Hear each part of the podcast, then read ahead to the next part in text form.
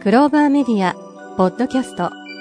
このサービスで配信する番組再放送は、都合により本放送とは異なる構成になる場合があります。あらかじめご了承ください。ただいまより、夜のツタンカーメン、開演と存じます。なお、この番組をお聞きになられる際の諸注意を申し上げます。ひとーつ、アホーになってください。ふたーつ、大の爆笑をしてください。アホーと素直と行動力が、あら嫌だ。世界を救うと存じます。夜のツタンカーメン、開演に存じます。はい、皆さんこんばんは。今週もやってまいりました、夜のツタンカーメン75億光年に一人の一歳、桜庭つゆきがお届けします。ということでですね、えー今週は、えー第72回にゲスト出演をしていただきました、斎藤悟画伯にもう一度おいでいただきました。画伯、こんにちはこん。にちは。えー、画伯、お久しぶりでございます。お久しぶりでございます。お元気でしたかはい、光栄でございます。もう元気でやってました。はい。はいえっ、と、もう画伯をですね、呼んでくれという声 が、えーたくさんございまして。ありがとうございまえすーまたね、まあ、忙しい中ですね、まあ、わざわざ来ていただきましたけれども、最近画伯どうですか、調子は。もう、まあ、絶好調ですね。絶好調ですおかげね。さまもう、はい絶好調の時しか、まあ、画伯はないですからね。そうですね。年に2日、税不調がありますあ、ね。 年に2日あるんですね。はい半年に1回税不半調年にが1。回40度の熱が出る。本当にもうそれはね、もうずっとそのパターンなんですね。えー、それやめようよ。いや、でもその代わり健康診断を受けると、はいもう超健康なんですよ。なんか癌細胞とか燃やしてんじゃないのかな。あー、それは一理ありますね。一理ね、あるかもしれない。ありますね。年に大体休みが2日あって、んその休みの時に気を抜くと大体40度の熱が出るああ、もういつも気が張ってんだよ ね、画伯はなのかねな。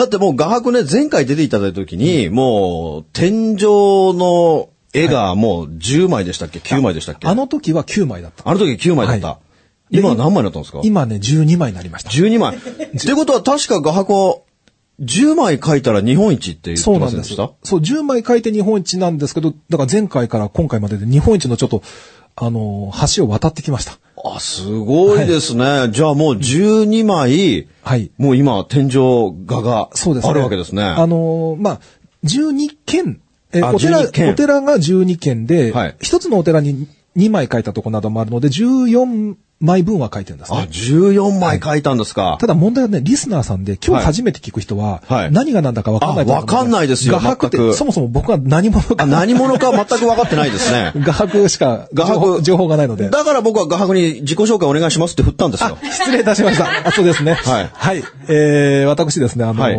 本名が斎藤悟と言います。はいはいで、斎藤の塔がね、明かりという字で書いてありまして。明かりはいで、お寺の天井が、えーを書いております。はい。大きいもので言うと、64畳。 64条。 64畳。もう第64代あけぼのじゃないですか。横綱 よくそんなお、わか、ポンと出てきますね。本当ですよ。へえほん本当ですよ。64代あけぼのですから。すご。はいもう、あの、あけぼの並みにね、うんやってますね。あの、すごいですね。東海地区で一応最大の、あ、東海地区最大の天井が。 64畳。僕ね、講演会でよくこのネタ使うんですけど、はい。あのえ、今度からあけぼの使って。あけぼの、じゃあ64 うん台使わせていただきます、ね。使って使ってはい。いや、あの、お客さんがついてこれるかどうかわかりませんけどあーね。そうですねはい。まあ、あの、大きな竜の一枚絵ですね。 64条ってちょっと尋常じゃない広さでもうなんすかねね、。イメージできないらしいんですけど、イメージできない。例えて言うなら、はい畳64枚分なんですね。 それはウケるね。 これ鉄板だね。鉄板なんですこれ鉄板だね鉄。板なんですね。失礼いたしました。はい。これでも畳64枚のはい。サイズ。絵を描くっていうのはちょっと尋常じゃないですね。尋常じゃないですね。もう、全身筋肉痛になりながらね。あ、というか画伯、はい素朴な質問だけど、その畳64枚分の絵を描くのに、はいまずは、64枚分の畳じゃ、その絵そうなんですよを、広いとこあ借りるの、んですよ広いとこ借りて、もうそれが高いんですよゆ床に描くんですあか、まず敷き詰めて書いて、敷き詰めて下ですよね。いきなり天井で描くんじじゃゃなないいんでですよすね。ね。はい。で、上に貼ってから、えーしあの、その継ぎ目とか、そこに上向いて、まあ足場組んで、えーやるみたいな感じ。その時、首が死にそうになんないんですもかう首と腰ですね。あで、もう腰といえばですね、まあ自己紹介の途中で申し訳ないんですけども、はいあのーもうリスナーの皆さんに聞いていただきたいんですけど、はい僕の腰はですね、桜庭さんに救ってもらいました。あ。ああ、そうですね。ああの、のー桜庭さんにストレッチ法を教えてもらって、秘密のストレッチ法があるんですよ。腰痛を治す。そうなんです。これをやると、もう、ほとんどの人が腰痛治ります僕ねね、。騙されたと思ってやってごって言われて、僕ね、もう晩年の、もうずーっとずーっと腰痛だったんですね。座骨神経痛で。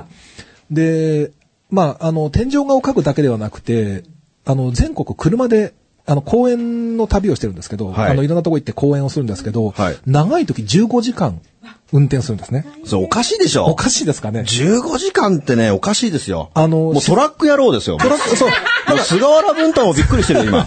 で、そう、あの、だから座骨神経痛はやっぱトラック野郎がなるんですうねん。菅原文太とかうんなってると思います。もう なってるかわかりませんけトど。ラック野郎ですよ。そうなんです。で、荷物が多いので、もう車で移動するしかないので、静岡から送長った崎。らいいじゃないですか、荷物。荷物が多いんですよ。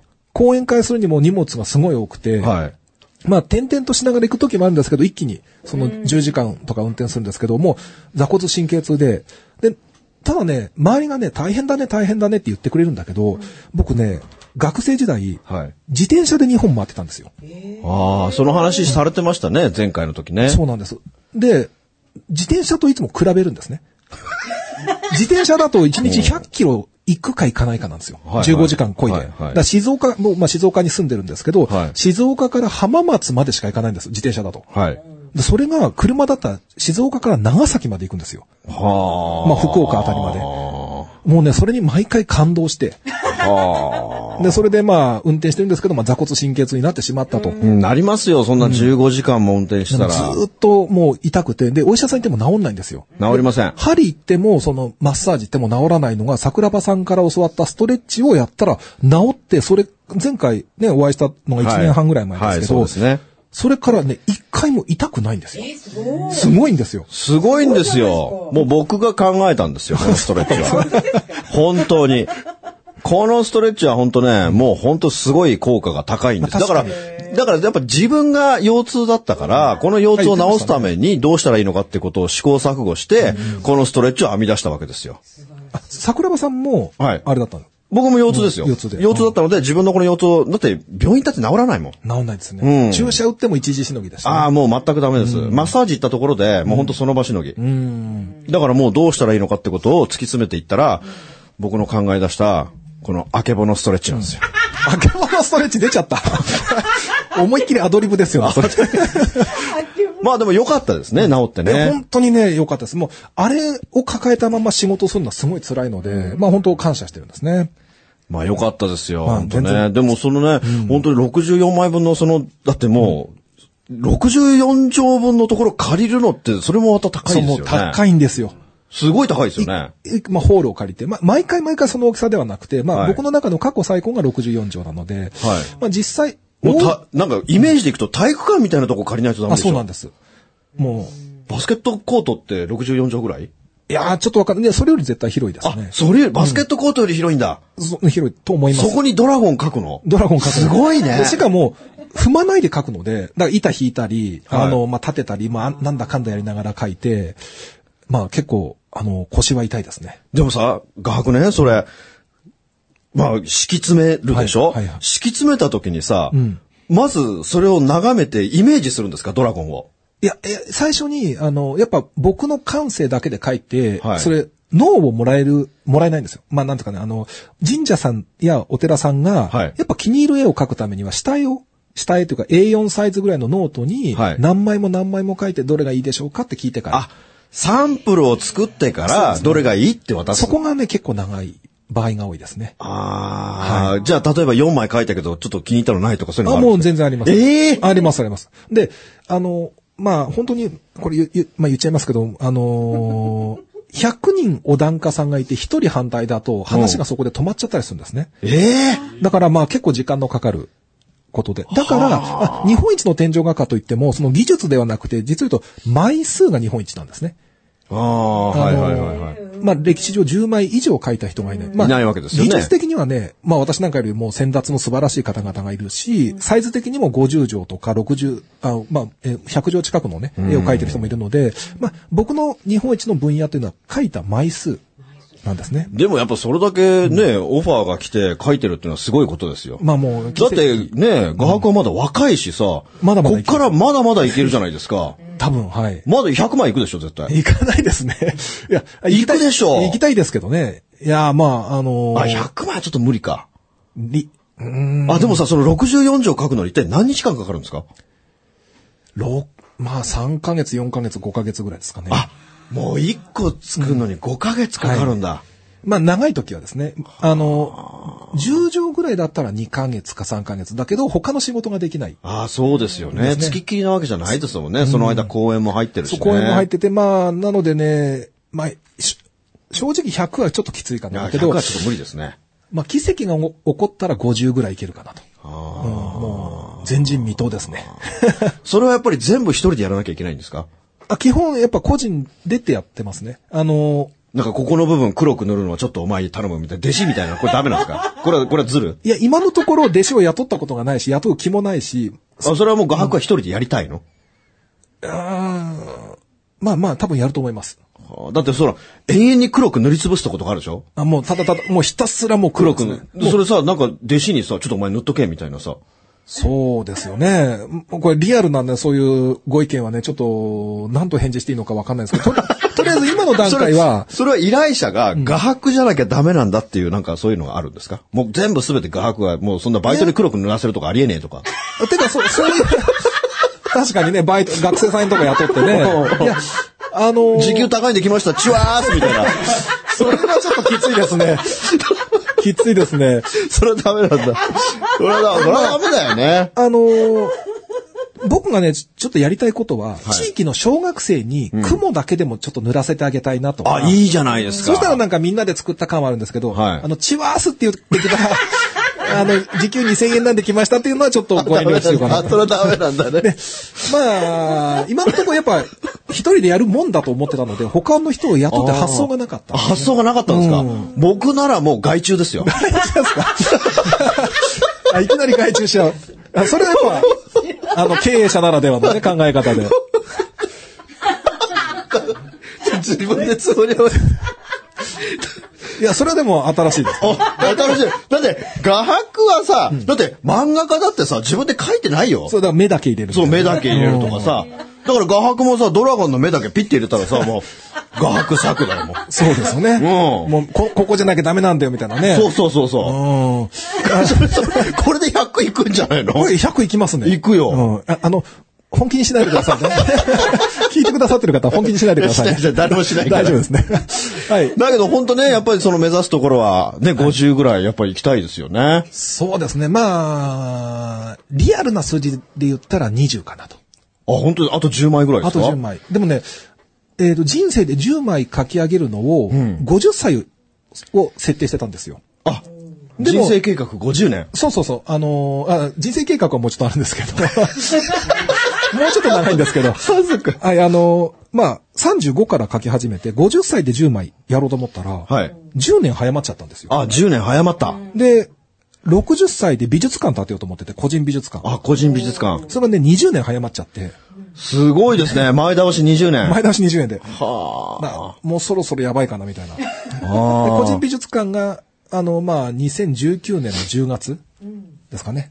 えー、ぐらいをめどに。まあ、オーブンですよね。はい。あのー僕、やっぱこの宇宙の法則を研究してる中でね、やっぱこう、時より、こう自分の計画よりもこう、前倒しになる時ってあるわけですよ。はいはい。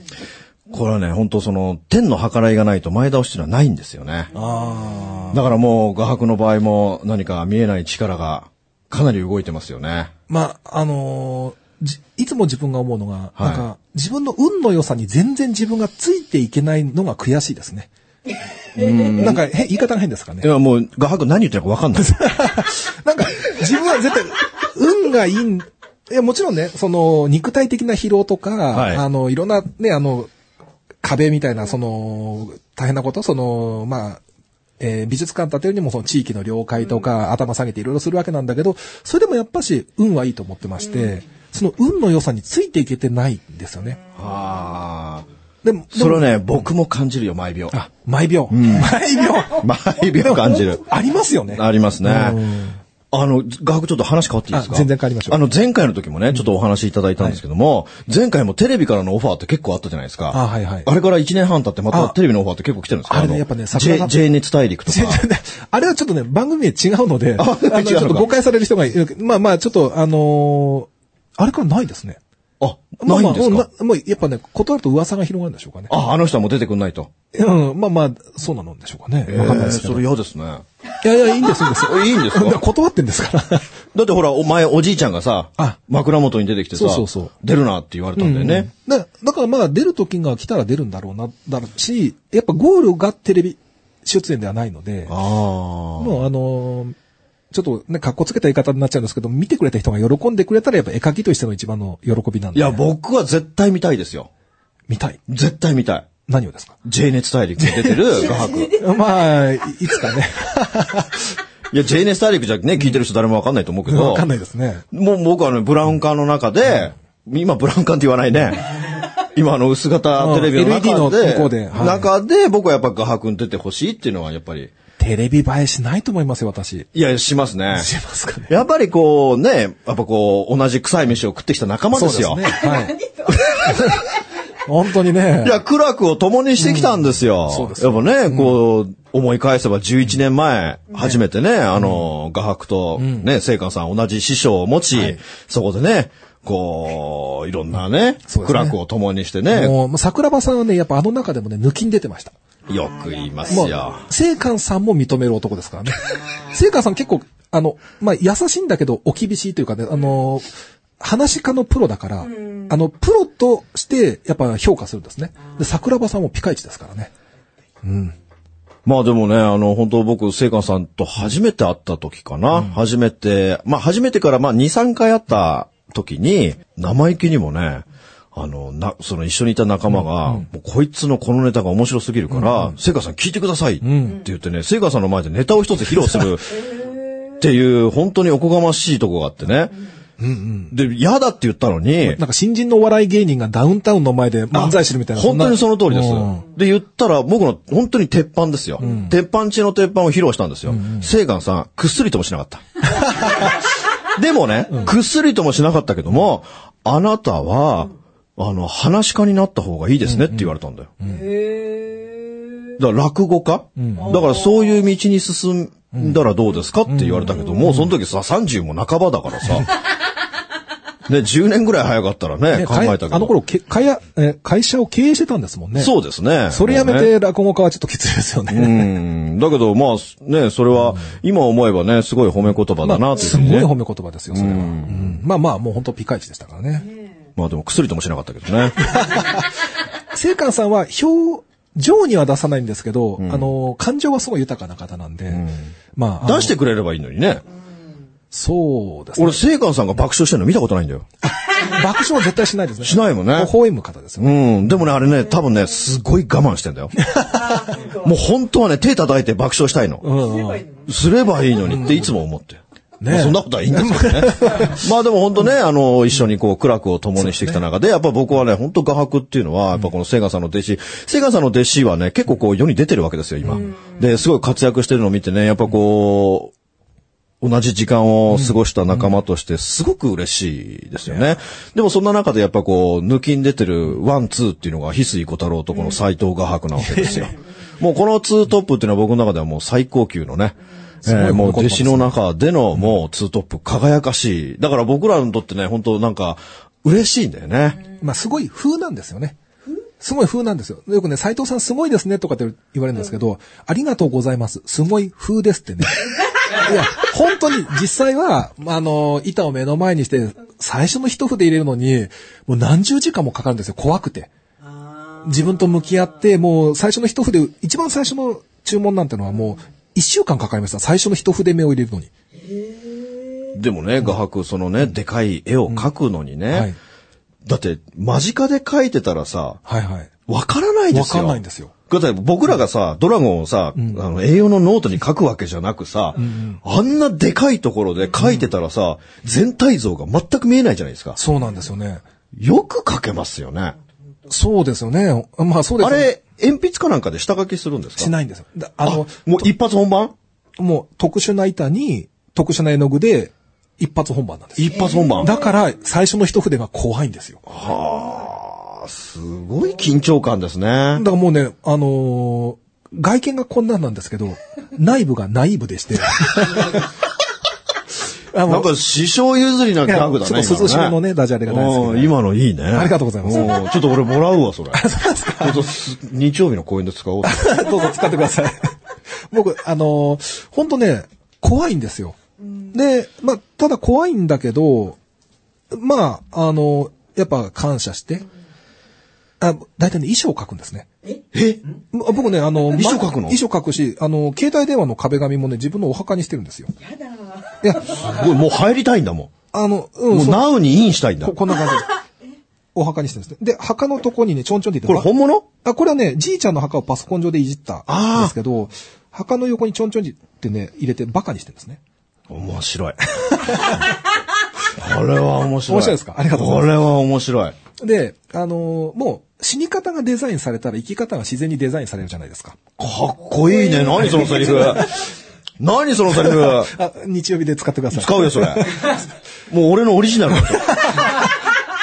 もう逸材作の、い逸材今すごいですそうね。逸材といえば、あの、あ、いきなり話変わっちゃいますけあど、変わっちてょいいっとですだよけ1分だけ、あの、あいいです脇道それますけど、はい75億光年に1人の逸材って、はいあれって多分リスナーさんもね、わかんない人多いと思うんですよ。あの、その質問はね、もう大概来ますね。来ますよね75億光年って何ですかっていう、真面目な人が真面目な顔して質問するときありますよ。わかりませんよね。初めは、まあ、ザビさんも忘れてるかもしれない。初めはね、100年に一人の逸材って言ってたんですよ。それがなんかね、収録のためにね、伸びて1000年に一人になって、1万人に一人になって、1億人に一人になって、どんどん伸びてて最終的には75億光年ってもう時間じゃなくなっちゃっててね。だからたまに75億光年って時間じゃないんですけど、どういうつもりで言ってるんですかとか、真顔で怒られる時あるんでね。あの、距離ですよね。距離ですよ。銀河系が、今僕たちの住んでる天の川銀河が10万光年なんですよ、幅が。で、75、75? 75億光年ってでいすう。と、あのー銀河団が何個か入るサイズですよね。もう相当広いってことですそよう、ねあ。の、2ギガパーセクっていう、あの、単位なんですけど、どん、どんだけ詳しいんですか僕はね、ほんとう宇宙マニアな、宇宙、宇宙大好きで、まあ、間違ってるかもしれませんけど、まあ、ざっくり言うとそんな感じで、まあ、だからね、どういう表現なのかな。まあ、要は、勝手に上がってっちゃった感あ、勝手に上がっちゃって次元上昇しちゃったんですよ。次元上昇アセンションしちゃったんですよ。じ。あ、選手はしちゃったアんセンだ。ションしちゃったんですよ。え えそれで、それ、僕ね、ずっと聞きたかったんあ、ですよ。ずっと来たかった。あ、すいません、本当にねね。え、すいません。もう話がどこ行っちゃったんでしょう。はい。な、何の話でした何の話だろう分かんなくなっちゃったね、もうね。あ、そう、あの、衣装、衣装を書く。あ衣装そう要はね、あのー衣装を書いた時の感情っていうのが、はい。なんかね、えー、恩返しの気持ちになれるんですよ。だから、あのーまあ、ありがとうっていう言葉で衣装をまとめて、あ、もうありがとう、ありがとうっていろんな人に対してありがとうを書き切ったら、なんかね、自分をよく見せようとか、格好つけようがなくなるんだよ。その、自分をよく見せたいっていう気持ちがなくなった時に、なんかもう、すこれぞ、あの、これを最後の作品にしてもいいぐらいな、遺作の気持ちで書けるんですね。ってことは、画伯それ、作品ごとに衣装も書くんですかえー最近ね、ちょっと、年に一回にしちゃってます。あ、あ、それでも年一で衣装書くんですか昔は、あのー更新するんだ。更新して、前、あのーまあ、誕生日の時に。でもね、あの、竹本康生さんもね、同じこと言ってましたね。ああーはいの、いつも衣装を書くって、かい書いてるって言ってましたね。やっぱね、し本当に自分がこういう風に死ぬっていうのを、あの、イメージすると、やっぱそこからある程度逆算もできるし、だからといってね、その早く死ぬ必要はないんですけど、だから死ぬための衣装じゃなくて、生きるための衣装なんですよね。かっこいいですね。で、一つ一つの作品が遺作になる。はで、遺作の気持ちでやると、大体うまくいくんですよ。なんか過去いろんなデザインの現場とか行ったんですけど、そのチームが遺作の気持ちだとうまくいくんですけど、遺作の気持ちでものづくりをして一番うまくいったのが北島三郎さん。あ。予作。 そういうことです。すぐわかりましたね。ああ、すごいですね。あの、リスナーさんついてこれなかったら、あの、後で桜庭さん に聞いてください。大丈夫ついてきてますよ、皆 さんね。すごいですね。やっぱりその衣装、僕もね、やっぱり衣装書きなさいってことはね、よく言われるんですけど、書いてないんですよもね。う簡単でいいんですよ。もう何かあったらここ見てねっていう。あーでもそこに書くのが最後の言葉で、はい。あのーそそこに、はいえー自分の気持ちをいっぱい書いとけばいいのかな。うん。だからでも、書いてないけど、やっぱ出てくる言葉ってやっぱありがとうですよね。まあ、桜庭さんのラジオ自体がね、もう、あの、後世まで残るものですから。 僕も毎回、うん遺作のつもりで喋ってますよ。素晴らしい。ね。もうこれが最後かもしれな最い後。そうですよね。はいで本当に、よくね、あの、個人セッションしてて、はいえー、なんかね、どういう死に方したいんですかって聞くときあるんですね。あ、そんなこと聞くんですか個人セッションしてて。どんな死そうするとねに方したいうん。やっぱその人生を迷っている人ってどういう死に方かがデザインできたら、ある程度生き方の迷いがなくなるんですよ。で、まあどういう死に方したいですかっていうと、大体皆さん結構多いのが、畳の上で親族に見守られて、眠るように死ん し死んでいきたいと。おなるほどでね。みんなにありが、みんなの顔を見てみんなにありがとうを言って、目をつぶって死んでいきたいっていうんあだけど。それはいいですねで。も実際はそんなことはもう99%ない。うーん、難しいでしょうね。事故で死んで、ね、あた、あた、例えば交通事故にあって内臓飛び出てる時んに、友達に電話してありがとうって言えないじゃない。それは言えないね。言えないですね言えないね。で、事故、ま、ね、人っていつ何があるかわかんないから、その事故した時に内臓飛び出た時にありがとうって言えないから、だからやっぱね、言葉を書いておく。そうすると、スッキリするんですね。なるほどね。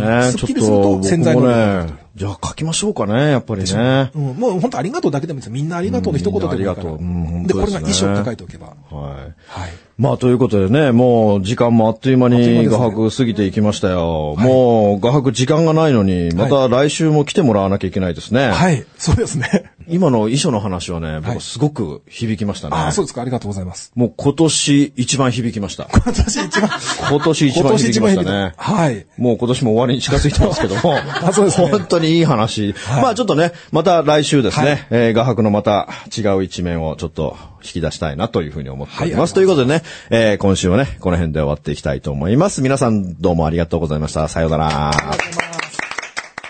この番組の提供は、自由が丘パワーストーン天然石、アメリの提供でお送りしました。